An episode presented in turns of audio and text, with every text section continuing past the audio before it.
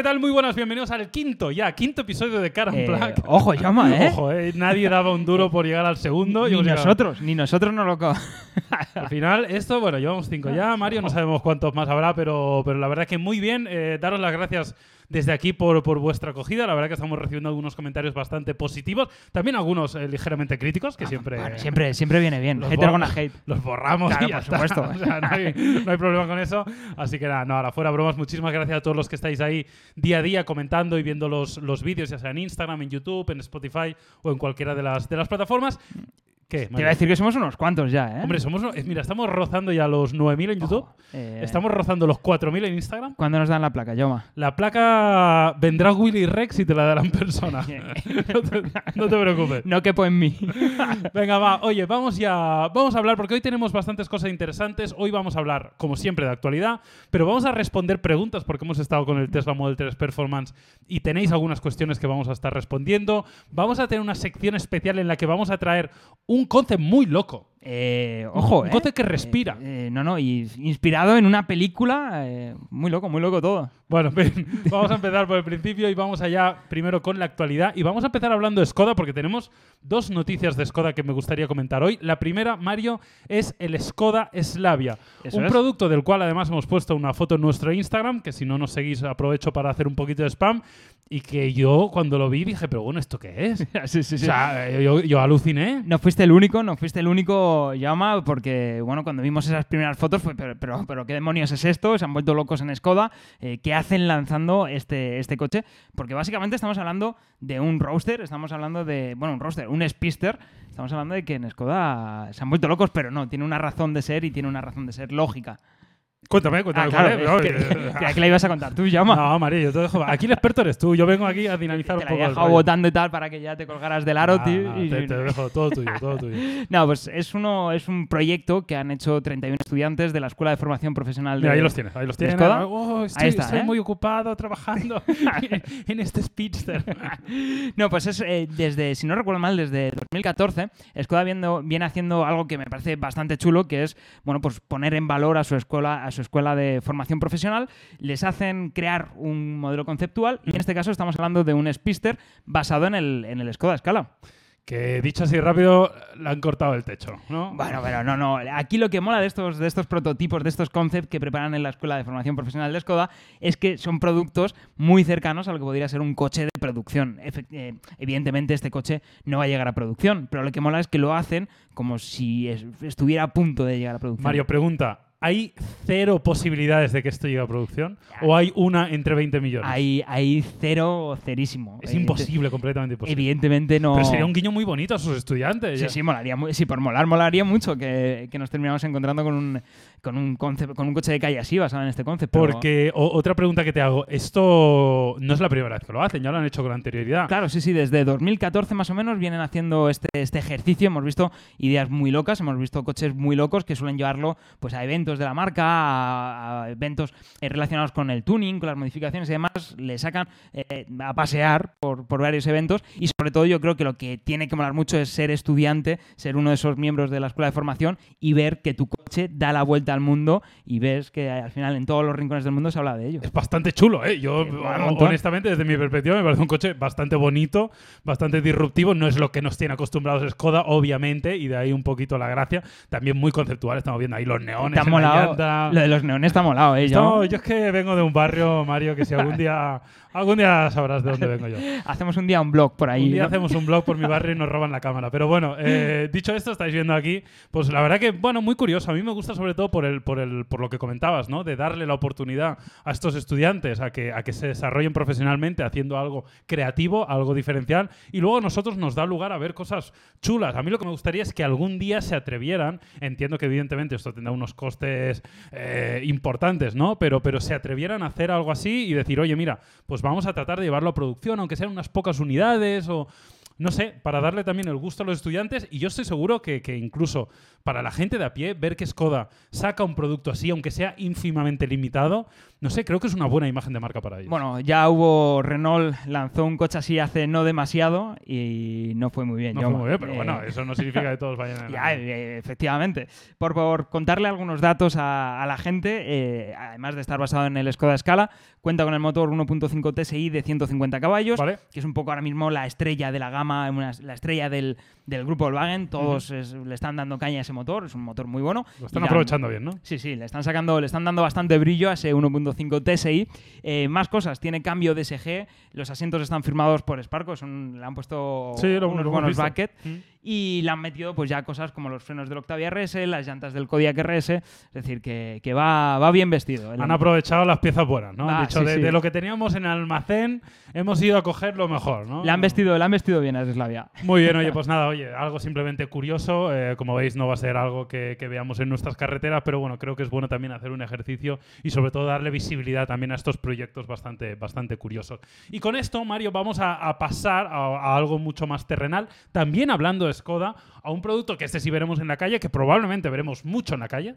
¿Tú te arriesgas a decir que sí o que no? Bueno, a ver, eh, es arriesgado, es muy arriesgado. A ver, claro, es que te, te te has lanzado, te estás echando para atrás. Te has ¿eh? lanzado un triple ahí, ojalá lo veamos mucho y bueno, pues sería una seña de, del paso ya final de esta evolución del, del automovilismo que estamos viviendo. Eh, del mismo modo, vamos a ver muchos ID3 o vamos a ver muchos, es apresurado decir si lo vamos a ver o no. Bueno, la cuestión es que estamos hablando del Skoda Enyaq, ¿lo he dicho bien? ENIAC, ENIAC, Enyaq. eh, Bueno, en fin, yo lo voy a pronunciar así, Mario, a partir de ahora. cada, y- uno, cada uno lo pronunciamos de una cada forma uno que lo pronuncia como le dé la gana. y así Yo no nos equivocamos. Así está, perfecto. El Skoda Enyaq, que cuéntame un poquito, porque la verdad que es, es algo curioso, porque está en el punto intermedio un poco entre, entre un Karoq y un Kodiaq, que es un concepto así un poquito mm, extraño. Tú me has dicho que es aventurado decir que este modelo puede ser un modelo muy masivo, pero yo creo que conceptualmente es hacia lo que enfoca el mercado. A ver, te- me refiero a que es un, un producto de nicho, sobre todo por el hecho de que tiene una mecánica eléctrica. Al final estamos hablando de un sub que se queda cerca de las dimensiones eh, del, del Kodiak, que es más grande que el Karoq, y se queda cerquita del, del Kodiak, aunque no llega a las dimensiones del Kodiak. Eh, posiblemente lo veamos con dos carrocerías, quizá una más normal, otra más, más coupé. Hemos visto ya imágenes del modelo camuflado, la propia Skoda lo ha enseñado y de hecho algún, eh, algún compañero británico lo ha probado. Y, y bueno, han, eh, han anunciado ya bastantes datos sobre, sobre su mecánica. Está basado en la plataforma MEB de. Volkswagen, que es la plataforma para coches eléctricos del grupo. Ya habíamos hablado en alguna ocasión de ella. Eso es. Y os digo, os digo potencias, os digo motorizaciones, porque eh, yo creo que se están volviendo un poco locos en el grupo Volkswagen y están haciendo un catálogo de versiones eléctricas tan grande casi como el de las versiones de combustión, que evidentemente está muy bien, pero yo ahora mismo tengo un baile de cifras, Ya, ya. de potencias y de autonomías y de kilovatios y demás. eh, eh, Bueno, es, es normal. Yo creo que al final ellos van a tirar muy por ahí, en el sentido de. Eh, el, el grupo Volkswagen en general siempre ha sido como de tener portafolios muy amplios, ¿no? En este sentido, con lo cual no creo que, que la electrificación vaya a cambiar mucho eso. Es verdad que normalmente el coche eléctrico lo vemos como más. Es verdad que es más simple mecánicamente, Sí, es obvio, tiene menos sí. piezas, o sea, de, de eso no hay duda ninguna, pero también es verdad que puedes hacer todas las versiones que te dé la gana. Claro, es Pones mucho más sencillo. baterías, diferentes motores. es mucho más sencillo crear un coche eléctrico con cinco motorizaciones diferentes, porque al, al final es ir jugando Claro. con los motores eléctricos y con los paquetes de baterías. Entonces, puedes hacer muchas versiones. Os cuento las versiones que hay ahora mismo anunciadas de forma oficial. Esto lo ha dicho ya la propia, la propia Skoda Vale. del, del. Estamos hablando de una versión de acceso de 150 caballos con 340 kilómetros de autonomía. ¿Vale? Eh, luego tendríamos una versión de 177 caballos con 390 kilómetros de autonomía, otra de 204 caballos y 500 kilómetros de autonomía. Madre y mía. ojo, porque El bueno. eh, ya han dicho en Skoda que va a haber un ENIAC RS, eh, o mejor dicho, va a haber dos ENIAC RS, uno con 265 caballos, otro con 306 caballos y eh, 460 kilómetros de autonomía. Bueno, yo, el de 265 que lleva el apellido RS, ¿cómo lo ves? Hombre, eh, yo- poco... escucha, eh, pasado, que el. Octavia RS está dando 245 caballos de máxima. Ya, pero un coche eléctrico, Mario, tienes que sumarle... Ya sabes cómo va Como esto. si fueran churros, ¿no? Hombre, claro, Ya, el coche caballos como es, es churros. muy fácil que de, que de potencia, con lo cual... Bueno, en fin, eh, la verdad que sí que el catálogo es bastante extenso, ¿eh? Claro, al final, eh, para tener en la cabeza, tanto nosotros como los comerciales de la marca, todos esos datos, vamos a tener que hacer los deberes durante el verano, Jaume, Mm, para, sí, sí, sí, para sí. aprendérnoslo. Lo bueno es que siendo el grupo Volkswagen, estas mismas cifras, estos mismos datos, los vamos a poder extender a otros muchos coches. Claro, sí, no, y la ventaja también al final, y, y lo que nos gusta, digamos que la parte positiva de esto, es que el usuario final tendrá un abanico importante, con lo cual podrá ajustarse mucho a su presupuesto. es decir, es. cada una de estas versiones tendrá un precio distinto, con lo cual, pues cada usuario dirá, oye, pues mire, yo me puedo permitir un poquito más y prefiero un poco más de potencia, autonomía, o yo prefiero un modelo un poquito más básico que, que no me ofrecería otra marca. ¿no? Sí. En este sentido, eh, pasa un poco, y volviendo al, siempre que hablamos de eléctrico, ponemos un poco a Tesla, evidentemente, en el, en el epicentro, que Tesla es, el- es la marca también minimalista y es minimalista Sí, ¿eh? también en cuanto a las versiones. Y yo creo que eso las compañías más tradicionales no lo van a heredar y van a seguir siendo mucho más tradicionales. Claro, porque al final en la automoción tenemos esa costumbre de tener un catálogo más amplio de motores, de que si diésel, que si gasolina. Eh, Entonces es, es- bueno, Tesla al ser una empresa que viene de otro de, de otra perspectiva, pues es normal que nos ofrezca esa visión más minimalista. Muy bien, pues eh, dicho esto, dejamos a Skoda de lado, que ha tenido... ¿qué? Eh, voy a dar un dato más. Da ya un va. dato- venga, Eh, venga, Mati. primer plano. dato. Eh, ¿Cuándo vamos a conocer a la Skoda Enyaq? El 1 de septiembre se revela, el 1 de septiembre lo vamos a ver ya sin camuflaje. ¿A qué hora? Eh, uf, eh, llama. el- ¿A qué hora en Tenerife? el- escúchame, est- estaría bien que comentáramos en directo el lanzamiento del ENIAC. ¿Quieres hacer un directo de Es el 1 de septiembre. es que os vi el otro día en Topes de Gama y Te dimos envidia. un poco de envidia. Es que. Venga, va. Ven, ven, Prometemos aquí a la audiencia que va a haber un directo de la presentación de Leña. Eh, bueno, a lo mejor muy, a- muy aventurado. Hombre, ¿por qué? Prome- bueno, sí, sí, promete, Igual, promete hasta aunque que... sea a las 2 de la mañana, ¿eh?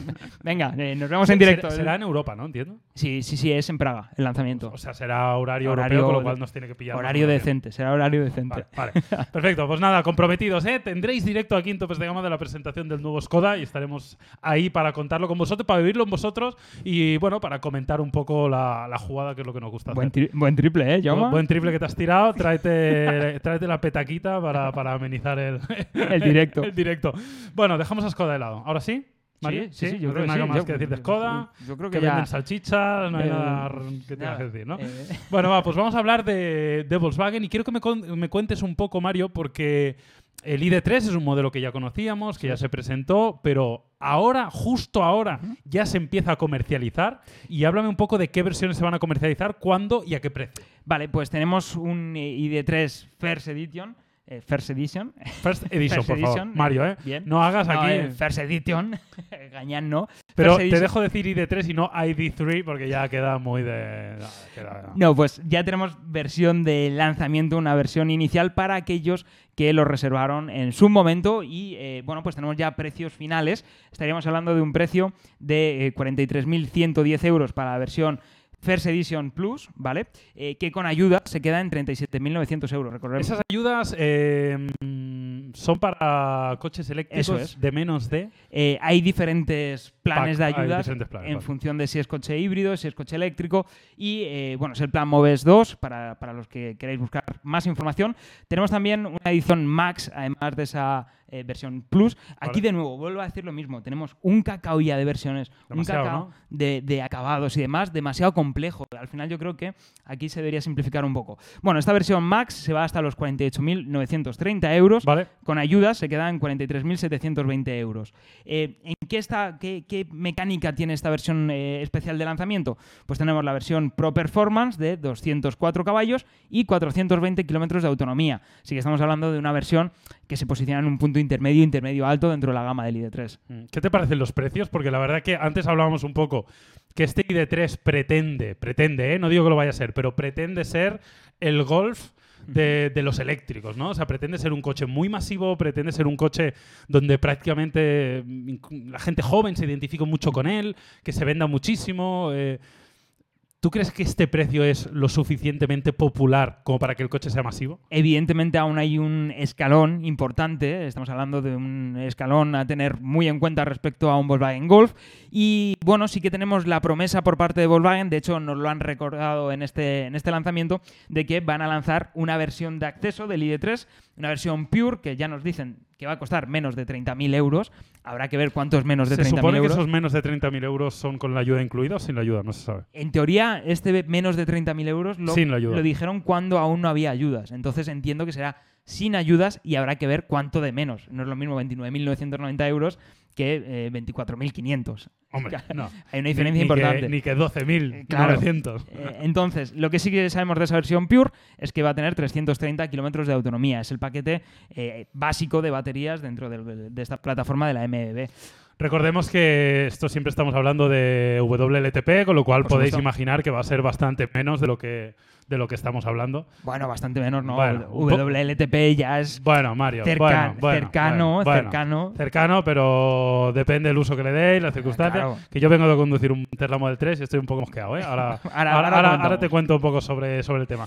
Pero me gustaría que me comentaras un poco, Mario, ¿qué te parece a ti este ID3? Antes fuera de cámara lo estábamos comentando. A mí me gusta mucho. A mí estéticamente me parece un coche bonito, me parece que está bien diseñado, me parece bastante minimalista, me parece un coche que, que- que podría funcionar muy bien si el precio se termina de ajustar, pero veo que tú no estás 100% de acuerdo conmigo. Bueno, eh, yo estuve, estuve viéndolo en persona, tanto en el salón, se presentó en el salón de Frankfurt, no, no recuerdo bien, creo que se presentó en el, en el salón de Frankfurt. Bueno, lo estuve viendo en el salón en el que se presentó, no me acuerdo ya en qué salón fue, y lo estuve viendo aquí en Madrid hace, hace menos, hace unos meses. Vale. Y lo cierto es que, claro, te lo pintan como el relevo, eh, la nueva era, y eh, un poco eso, pensando en el relevo del golf, o mejor dicho, en el relevo del golf, pensando en el equivalente al golf en el mundo eléctrico, y lo cierto es que en el interior, al menos, pues bueno, el, el diseño exterior ya es más personal, ya es algo más eh, de cada uno. A mí también eh, estoy de acuerdo en que me gusta esa línea minimalista, me gusta la, la cara que tiene el, el ID3,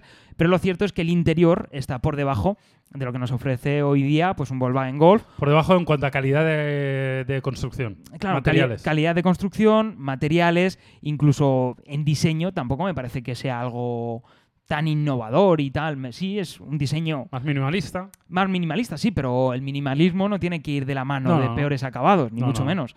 Entonces, sí está peor terminado que un Volkswagen Golf o que cualquier otro, eh, otro compacto del grupo Volkswagen actual.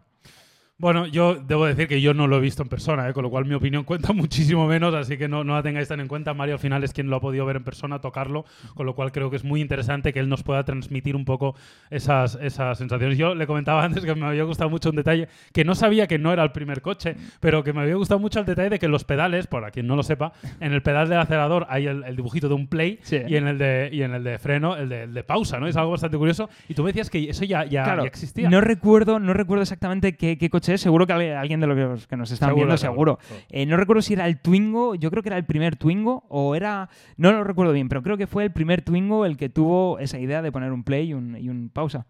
Muy bien, pues nada, oye, que lo sepáis. ID3 ya a la venta, First Edition, eh, interesante. Tengo muchas ganas de que se empiece a llenar, bueno, llenar tampoco vaya a ser esto una locura, pero empezar a ver el ID3 en el día a día porque la verdad que me, me hace ilusión. Recordemos que hablemos, eh, hablamos en el anterior capítulo del Cupra Alborn. Eh, Sí. Evidentemente, el Cupra Alborn comparte mucho con este ID3, así que va a haber ahí un duelo interesante. Oye, ¿cuánto, eh, un dato rápido, ¿cuándo, cuándo dijiste que teníamos Cupra Alborn en, en el mercado? Eh, de momento, eh, si no recuerdo mal, no nos han dicho, no nos han dicho fecha. No hay fecha No hay exacta, fecha ¿no? de momento. Yo creo Pero que 2021. para finales de este año, yo creo Ah, que ya tendremos no. algún dato sobre su comercialización y para 2021 su comercialización ya. Bueno, Bueno, ahí el ID3 lleva un, un tiempecito de, Claro. de ventaja. Cambiamos ya de tercio. Y Mari, quiero que me cuentes, porque esto es importante, me has dicho, Jauma, hoy tenemos que hablar de, de los, de- de- de- del híbrido de Mercedes, ¿no? Y, y me gustaría que me contaras por qué es tan importante, porque no, no vamos a hablar de un modelo en concreto, sino que vamos a hablar de una tecnología, vamos a hablar de, de- de toda la hibridación y cómo llega a una serie de modelos. ¿Y por qué consideras tú que esto es lo suficientemente importante como para que hoy me lo hayas escrito aquí en este guion tan, tan bonito que me compartes siempre? Bueno, yo creo que es, que es importante porque al final la familia de coches compactos de Mercedes es una familia muy importante. Sí, cuando pensamos en Mercedes, quizá aún tenemos en la cabeza a los clase E, a los clase S. Quizás seguimos pensando en esa Mercedes de grandes berlinas, pero a día de hoy la, la gama de modelos compactos Se es, ven un montón por es la calle. ¿eh? fundamental, un claro. El Mercedes clase A es un superventas, lo ha sido también el Mercedes GLA, ahora tenemos nueva generación, ya hablamos del Mercedes GLA y del GLB. Sí, sí. Y eh, bueno, pues ahora tenemos ese el siguiente paso en esta nueva generación de modelos compactos, que es la llegada de la hibridación de los híbridos enchufables a la gama. Están empezando a moverse ahora comercialmente hablando, ya se habían anunciado eh, meses atrás, pero ahora es cuando se está iniciando la comercialización. Y bueno, pues tenemos a un Mercedes clase A, a un Mercedes clase B, a un Mercedes CLA, a toda la familia de coches compactos, eh, incluyendo ahora en su catálogo una versión híbrida enchufable con 218 caballos y entre 50 y 70 kilómetros de autonomía. Y esta va a ser la única versión enchufable que haya a día de hoy para los compactos de Mercedes. De momento sí, de momento es la única que han mencionado, de momento es la única que han comunicado y me parece que no, no tendría tampoco mucho sentido que hubiera otra, porque al final estamos hablando de una mecánica que se posiciona en un punto intermedio interesante dentro del catálogo, que tiene un buen equilibrio entre precio y producto y de hecho lo que me gusta es que al final por precio se ha situado muy bien respecto a algunas alternativas diésel del catálogo. Claro, eso te iba a decir, porque la, la duda puede venir aquí. Estamos en un momento complicado, todos lo sabemos. Complicado, co- complicado o bonito, depende de cómo lo quieras mirar, ¿eh? pero sí que es verdad que complicado desde el punto de vista de debo tomar una decisión de compra y a día de hoy no es fácil porque puedes elegir un motor gasolina, puedes elegir un motor diésel, puedes elegir un coche 100% eléctrico, puedes elegir un híbrido enchufable. Las opciones son muchas y yo entiendo, y a, y a mí me llega mucha gente que, que- que tiene, que tiene un cacao en la cabeza y no Normal. sabe qué elegir. Normal. Y, y luego veo gente eligiendo cosas que digo, tú no has pensado, porque es que no tiene ningún sentido la decisión que has tomado.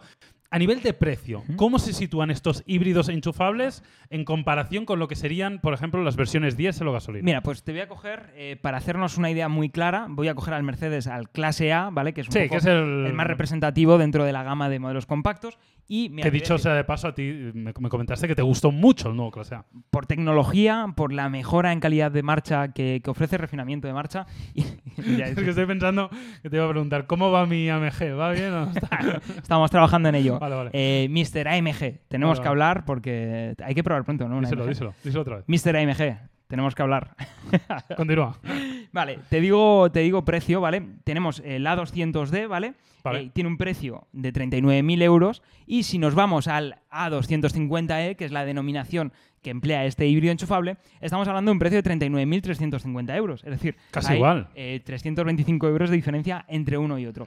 Esto ya nos lleva a pensar a eh, qué necesitamos. Necesito un coche eh, con un motor diésel porque viajo mucho, porque hago 50.000 kilómetros al año, porque hago 35.000 o 40.000 kilómetros al año. Pues entonces posiblemente el diésel tenga más sentido para ti. Eh, que vivo en el centro de Madrid y quiero un híbrido enchufable, o todavía no quiero dar el salto, el salto al eléctrico y prefiero un híbrido enchufable, pues tenemos el A250E por un precio pues totalmente parejo a, a este diésel. Yo creo que el, el mensaje que desde aquí transmitimos es que evidentemente no existe una opción mejor que otra, Claro. sino existe la opción que encaja mejor según tus necesidades. Y en este caso creo que es bastante obvio que si necesitas mucha autonomía porque vas a viajar mucho, largas rutas, viajas de forma habitual, la opción de ser es muy buena porque tiene un consumo bastante contenido es. y además te permite pues, hacer tiradas enormes hasta que tengas que volver a, rellenar el depósito, mientras que el híbrido enchufable, para los que seáis más urbanitas, más de ciudad, yo siempre pongo el ejemplo, yo a nivel particular, el 98-99% de las veces que utilizo el coche en un día no hago más de 30 kilómetros. Claro, sí, sí. Entonces, eh, yo para mí, eh, me- una opción híbrida enchufable sería una opción muy interesante, porque viajo poco en coche.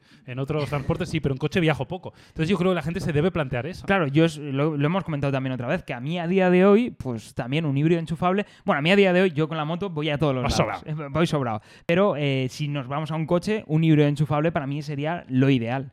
Sí, sí.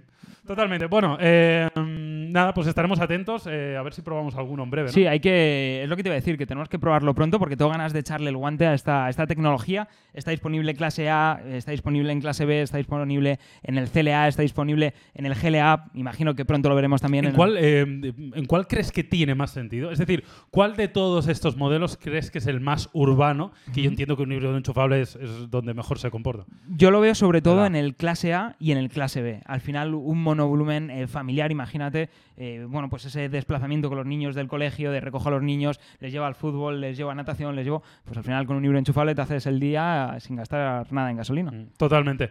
Bueno, pues eh, vamos a continuar, Mario, hablando de Mercedes, pero lo vamos a hacer con un cambio total, porque vamos a hablar de algo bastante curioso. Ya os decíamos anteriormente que hoy tenemos cosas un poco nuevas y frescas. Intentamos que en cada uno de, de nuestros episodios pues traer cosas un poco diferenciales, ¿no? También. Y hoy vamos a hablar de un concept. Y un concept muy loco. Un concept que a mí me ha flipado, te lo tengo que decir desde ya. O sea, yo esto, si ahora me dices, lo venden ahí, ahí lo venden en esa tienda. Cueste lo que cueste, voy ahí y les doy mi riñón. Eh, les tengo que contar que estabas emocionado con el coche, pero desde que he entrado por la puerta me está diciendo, Mario, Mario, tenemos que hablar hoy de un Mercedes que... Eh, Tenemos que hablar de un Mercedes que... que sí, sí, sí. La verdad que me ha molado mucho. Es un concept que se presentó en el CES de Las Vegas.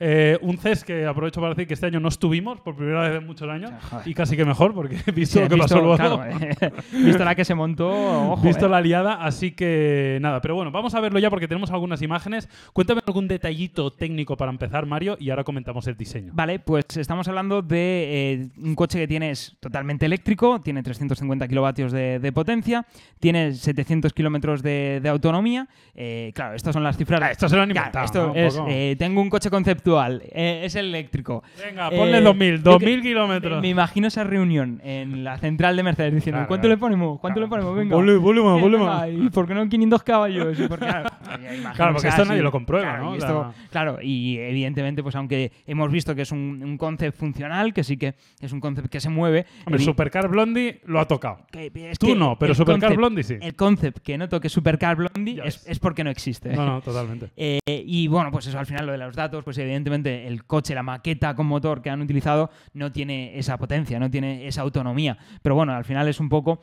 eh, normalmente las marcas utilizan estas cifras para ir soltando alguna pincelada de lo que podrían tener sus coches no dentro de demasiado tiempo. Entonces eso, pues 350 kilovatios, 700 kilómetros de autonomía, es un coche eh, autónomo, aunque sí que hemos visto un controlador, no sé si se habrá visto ya en el, en el vídeo, Sí, un poquito. han hecho un controlador ahí. eh, la, la idea de este, de este coche es un poco eso de aunar la, la- la moto que nos han han, le han vendido. robado el Chimbaitai a Mazda. Claro. Se lo han robado. La moto que nos han vendido con esto es un poco fusionar eso, cosas orgánicas con el Claro. movimiento, con lo mecánico. De hecho, se llama Avatar eh, porque es- está medio, o sea, se han medio asociado con la, con la gente de la película. Claro, sí, de hecho es mucho, es muy el rollo ese de cuando yo ya no me acuerdo de los personajes de Avatar, ¿cómo se llama? Jai, eh, hay uno que se el, llama de, el Jai. de- el de la coleta, Eh, que se claro, enchufa con el otro. claro, eh. pues eso, al final, eh, para volar en lo que volaban, se, se enchufaban.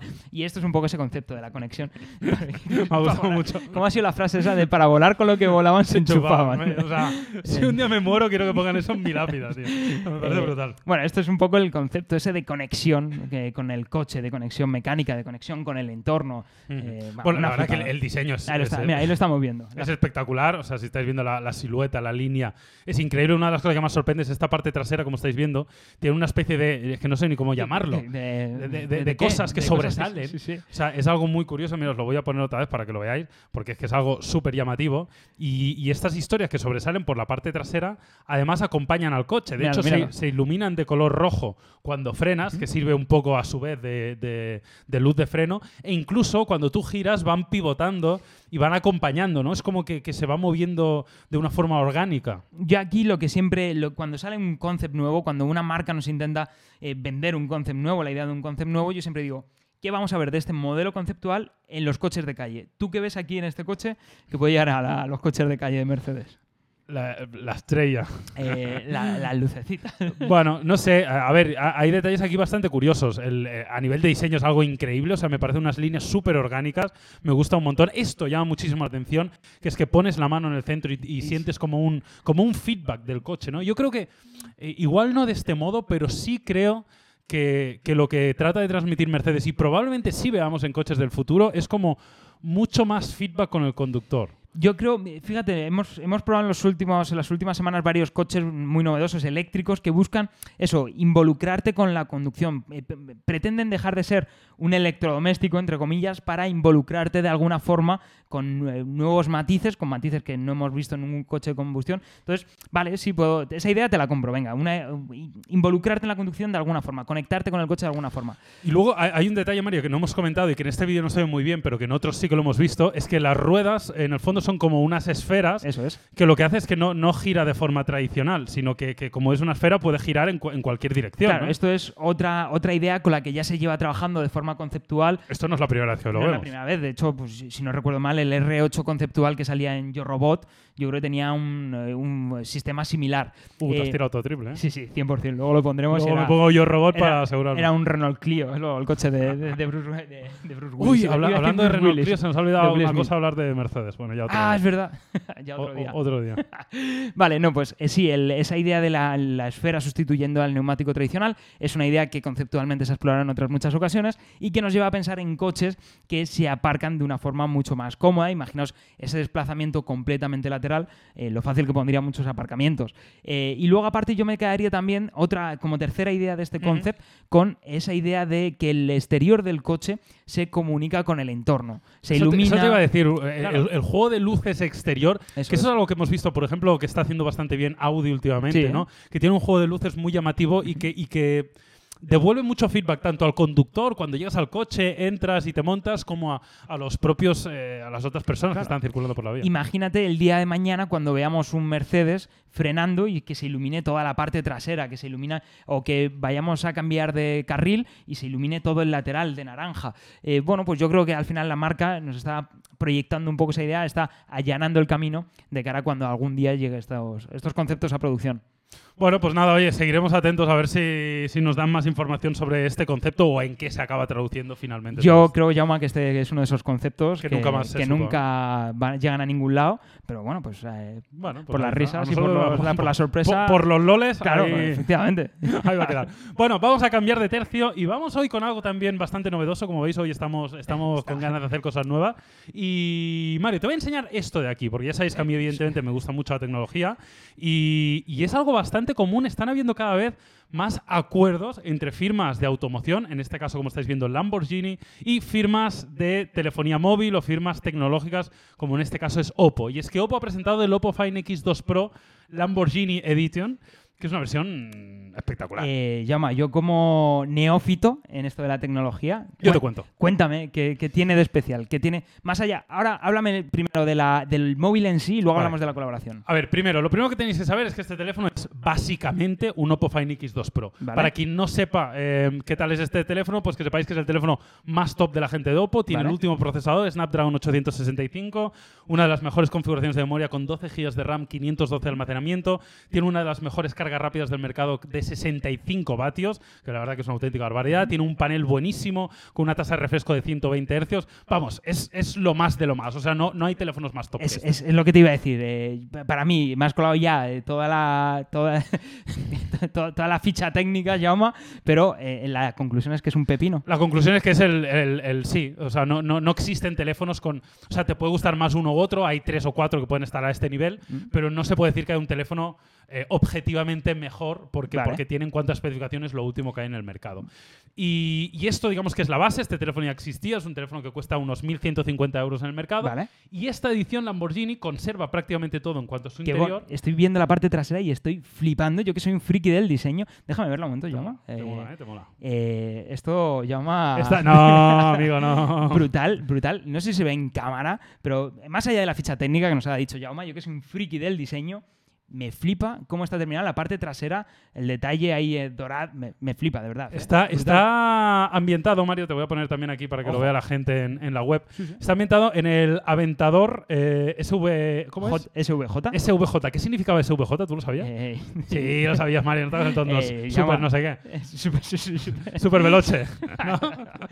Eh, búscalo, búscalo, búscalo. Ahora quiero que me lo digas, ¿no? No, no, ¿Quieres que te cuente las especificaciones del Aventador SVJ? no es necesario. Pero, pero sí que me interesa saberlo y nada, quiero que sepáis simplemente que aparte de tener pues lo que sería la versión normal, aparte de esta inclusión en cuanto al diseño, como veis con la serigrafía de Lamborghini en la parte trasera, con este color metálico, ¿no? Eh, como de un metal, no sé cómo decirlo, mate, ¿no? Que, que es como muy orientado a, a Lamborghini. Pues además tenemos un packaging especial, tenemos un cargador especial, tenemos unos auriculares especiales también eh, tuneados por la gente de Lamborghini. Bueno, la verdad que tenemos un packaging muy, muy top. Ahora, eso sí, hay que rascarse el bolsillo hasta los 2.000 euros. Eh, bueno, eh, para el cliente medio de Lamborghini no creo que sea un problema. Será Jaume. un regalo para Claro. el cliente medio de Lamborghini, pero bueno, Yo si tuviera un Lamborghini, si tuviera un Aventador, si tuviera un Huracán, si tuviera un Urus, cualquiera. cualquier Lamborghini, eh, tendría este móvil, lo tengo clarísimo. No, no, yo te- de hecho yo probable que tenga este móvil sin tener el Lamborghini, porque, porque mira, me mola. Deciros que la parte trasera tiene como una textura un poco especial, ¿no? Como de fibra de carbono, imita la fibra de carbono, pero luego también al tacto, como veis, no es totalmente plano, hace como unas pequeñas aristas. Sí, está, muy inspirado, vamos, yo- es la primera vez que, que- que lo veo, de hecho, joder, me sorprendió cuando he llegado al, al Claro. estudio, me ha dicho, ¿esto qué es? Y, y está un poco inspirado en todas las aristas, en eso, en, en las formas típicas de, de Lamborghini, en los paneles tan, tan... Y fíjate, estoy viendo las imágenes oficiales y no le... eh, mola mucho más en persona. Sí, sí, mola mucho más en persona, totalmente de acuerdo. La verdad que a mí normalmente estas versiones me dan un poco de miedo porque en el pasado se han hecho cosas un poco horteras.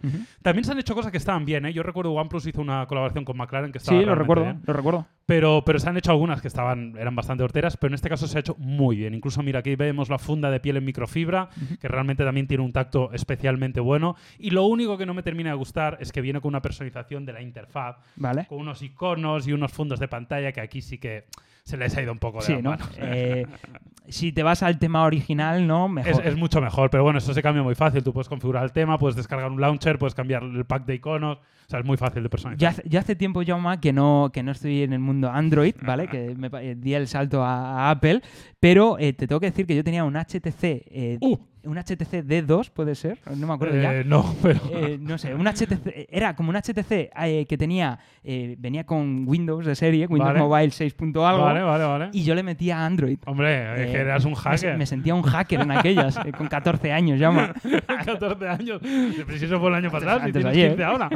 Bueno, en fin, pues nada, simplemente que lo sepáis, nos había parecido algo curioso, creo que está bastante bien. Estamos viendo muchas colaboraciones en este sentido y vemos cómo la tecnología y el motor cada vez se aunan más, ¿no? Lo estamos viendo con los nuevos coches, con los autopilots, lo estamos viendo con las tecnologías de carga rápida, lo estamos viendo con la conectividad, lo estamos viendo con colaboraciones en los teléfonos móviles y también yo creo que un poco de ahí nació nuestro proyecto. Eh, esta-. Es, es- vamos, es lo que te iba a decir, Jaume. Somos el futuro, Mario. es que está feo que lo diga, pero es que somos... Hemos, hemos venido del futuro para Hemos venido del entreteneros hoy. bueno, pues nada, oye, eh, cerramos ya con esto y nos vamos a ir, Mario, a las preguntas. Porque hemos estado probando el Tesla Model 3 Performance y la gente tiene, tiene, tiene preguntas y las vamos a responder. Vamos a responderlas. ¿Qué paso? Estamos ya. Venga, va, vamos a empezar por, por la primera, que no vamos a empezar, no vamos a por, empezar por la por última. el principio. Venga, la primera nos dice, ¿qué os parece que todo lo del vehículo se centre únicamente en un tablet?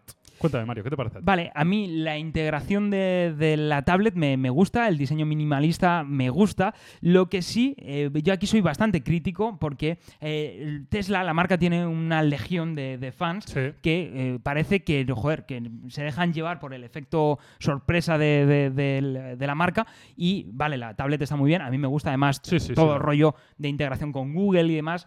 Me gusta bastante porque, joder, mm, si Google lo hace así de bien, pues me parece perfecto que cuentes con ello. Obvio. Y, eh, pero sí es cierto que más allá de esa pantalla, que está muy bien, que es enorme y demás, sí es cierto que hay detalles alrededor que podrían estar mejor terminados. Sí, yo estoy de acuerdo. Y sobre todo un poco en, en este sentido, eh, es verdad que el, el Model 3 incluye la tablet central en un formato horizontal, ya no vertical. Eso me gustó. Sí.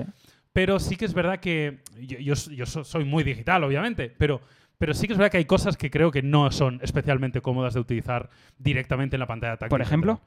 Pues, por ejemplo, algunas configuraciones del, del vehículo. Pues estoy pensando, por ejemplo, en configurar la, la retención. Vale. Parece una tontería. Pues, por ejemplo, para configurar la retención yo me tengo que ir a la tablet central, irme a vehículo, conducción, retención y cambiarlo. Mientras, por ejemplo, voy a poner un ejemplo porque es el primero que me viene a la cabeza. En un Audiotron, pues tengo unas levas detrás del volante Cierto. con, uno, con unos mandos físicos y lo puedo configurar. O los aireadores de la ventilación. Fíjate, ahora dices lo de las levas, es algo que eché de en falta, que he echado en falta en el Taycan, que sí que tiene un botón como de frenado, de freno motor regenerativo, pero no tiene lo de las levas, y lo de las levas en el coche eléctrico a mí me mola. Es curioso, ¿eh? además, que no lo tengan, porque su Claro, por el primos enfoque como- deportivo. Claro, sí, Sí, sí. ¿no? Y que, y que otros primos del grupo Volkswagen sí lo, sí lo tienen en coche eléctrico, lo cual yo creo Sí, que es algo que podrían haber hecho. Pero bueno, en líneas generales bien, pero sí que yo estoy de acuerdo que distrae a veces de la conducción y que mm, yo creo que al final quiere ser tan minimalista que bajo mi punto de vista se han pasado. Vale. O sea, yo entiendo que, de hecho, el, en, en- a- Elon Musk ha contestado a tweets, él directamente, de gente que le decía cosas así. ¿A ti te ha contestado ya? A mí no me ha contestado porque no lo he escrito en la vida, pero si le escribo me va a contestar al momento. Vamos. No tengas duda. Yo tengo unos cuantos privados con él hablando de coches. Pues él decía, en, a- en algunos de los comentarios que le hacían con respecto a eso, eh, Elon Musk decía, en un coche autónomo no es necesario tener tanto acceso. Ya, amigo, y Pero- yo estoy de acuerdo contigo. Pero Pero a todavía día de hoy, y más aquí en Europa, igual en Estados Unidos tienes un poquito más de, de autonomía en este sentido, eh, el coche no es autónomo. O sea, entonces yo necesito todavía prestar mucha atención a la conducción. Bueno, en fin, que lo sepáis. Pues nada, simplemente eso. Segunda pregunta, nos dice, em, ¿qué detalles eh, destacarías frente a la competencia? Tanto positivos como negativos.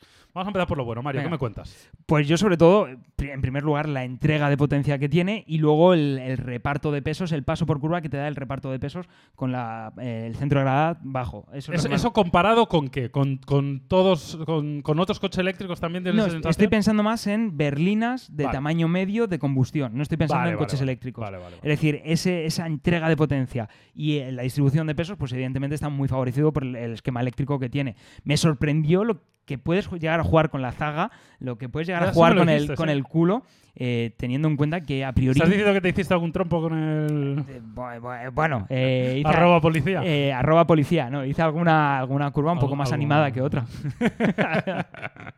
Y eso me sorprendió positivamente. Dije, vale. mola. Sí, sí, sí, coincide 100%. Yo creo que hay puntos donde que son realmente positivos, como por ejemplo, hay ciertos puntos tecnológicos donde evidentemente Tesla está, está muy por encima.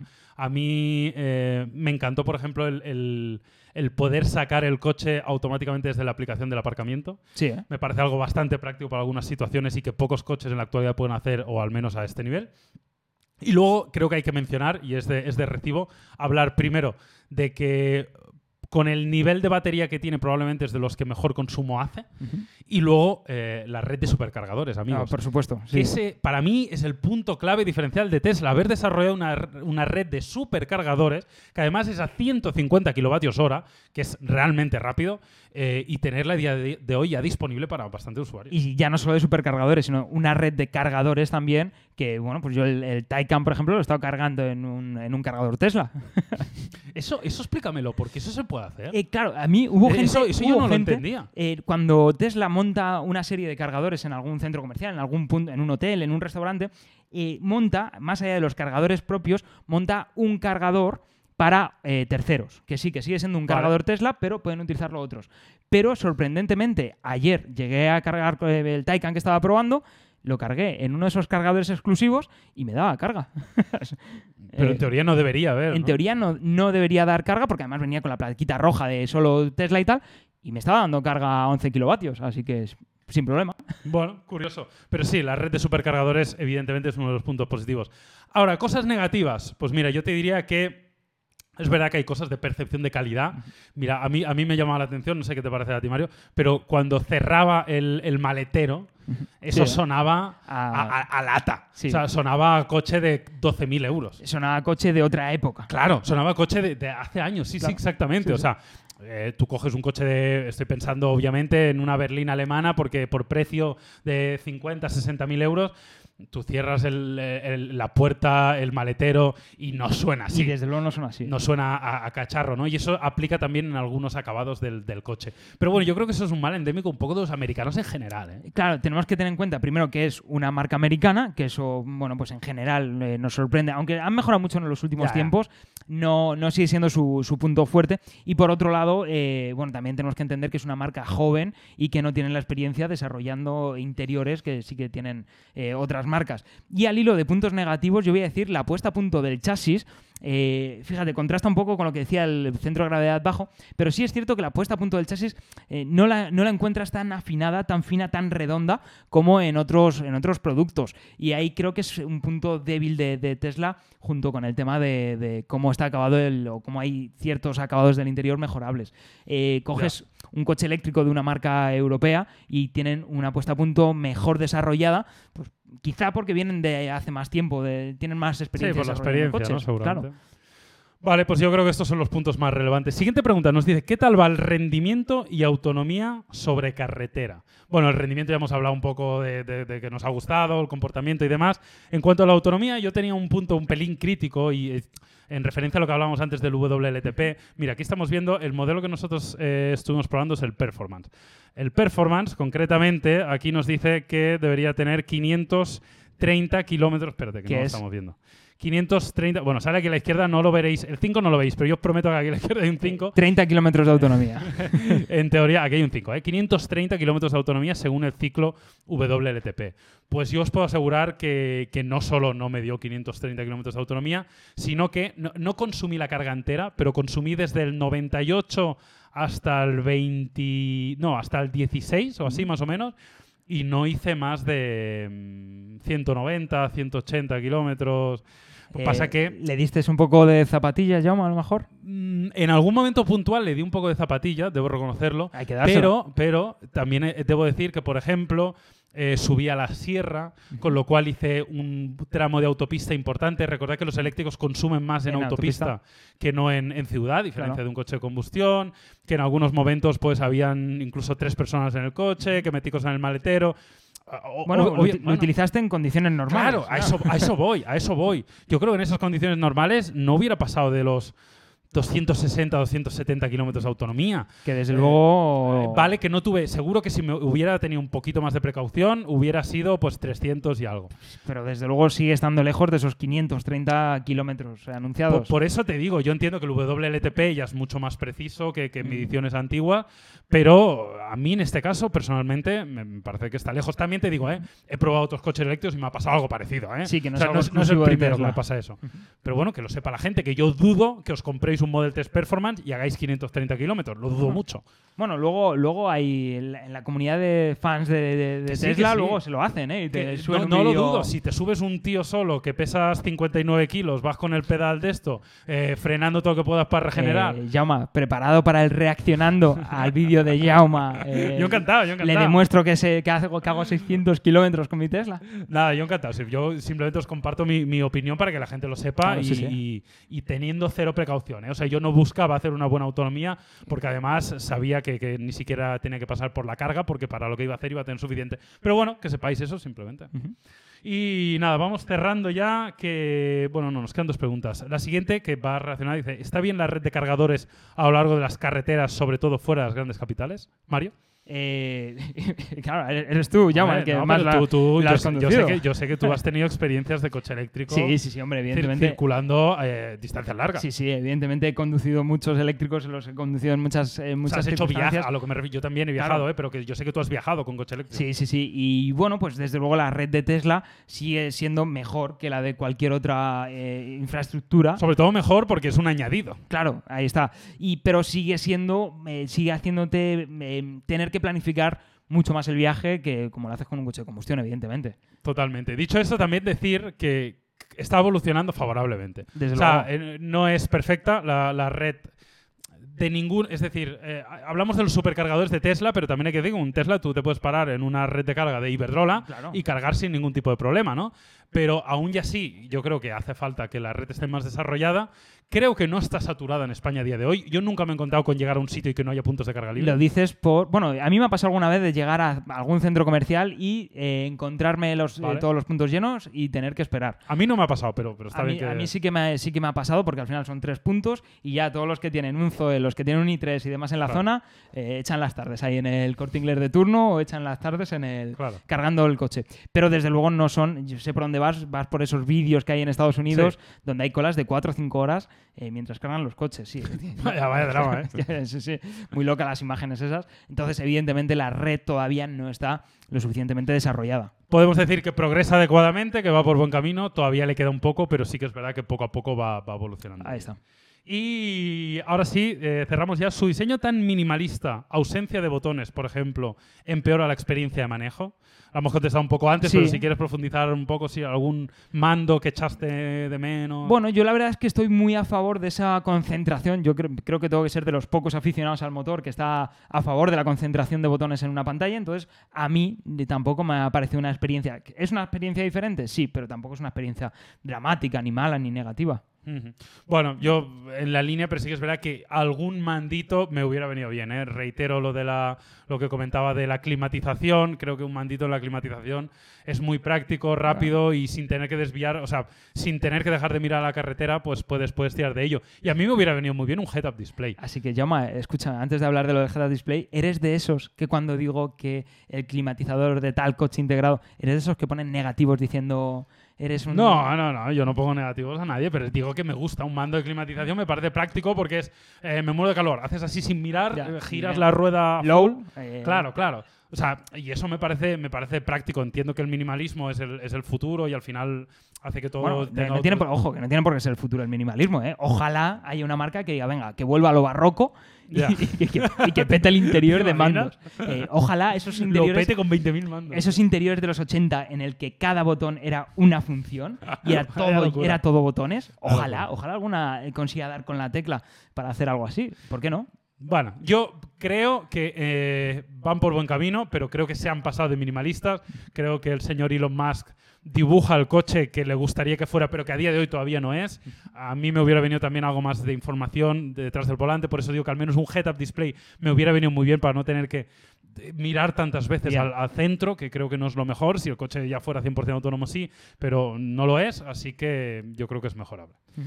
Pues nada, Mario, hasta aquí. Nada más que decir, Eh, algo, algo que apuntar. sí, Haz sí. hype para la semana que viene. Eh, ¿qué, qué tenemos la semana que viene, Jaume? Di, di algo, algo que no se pueden perder. Algo que no se puedan perder. Joder, eh, llama, me has puesto. Eh, Primer nada, plano, pues, eh, la semana que viene, ¿qué tenemos la semana que viene? Llama. La verdad que no me. No lo sé, ¿no lo has pensado todavía? ¿No, No, has hecho el guion? ¿Qué, qué es? ¿Por las vacaciones? ¿Lo hice porque las vacaciones? No, no, no, digo, no, pero simplemente para... Esto se hace en YouTube, tú Ah. generas hype, entonces la gente está expectante. Bueno, pues creo que la semana que viene viene Willy Rex y Vegeta con nosotros. ¡Uh! Van a estar aquí Fenómeno. comentando con nosotros el, el- el- el panorama actual del motor. Fenómeno. Oye, Mario, nada, muchísimas gracias por estar una vez más aquí. Eh, nos veremos, como digo, la semana que viene. Eh, este año habrá pocas vacaciones, ¿eh? ¿Sí? Porque, hombre, esto hay que alimentarlo. Esto, Vale. es- esto- No, no, este bebé hay que darle comer. 100%. Aquí, aquí en primera línea, me, me tienes. Pues nada, oye, eh, recordaros simplemente que nos podéis escuchar evidentemente en cualquier plataforma de podcasting, en Spotify, nos podéis ver también en nuestro Instagram TV, tenéis aquí debajo todos los enlaces y nada, nos veremos la semana que viene. Gracias. Hasta luego.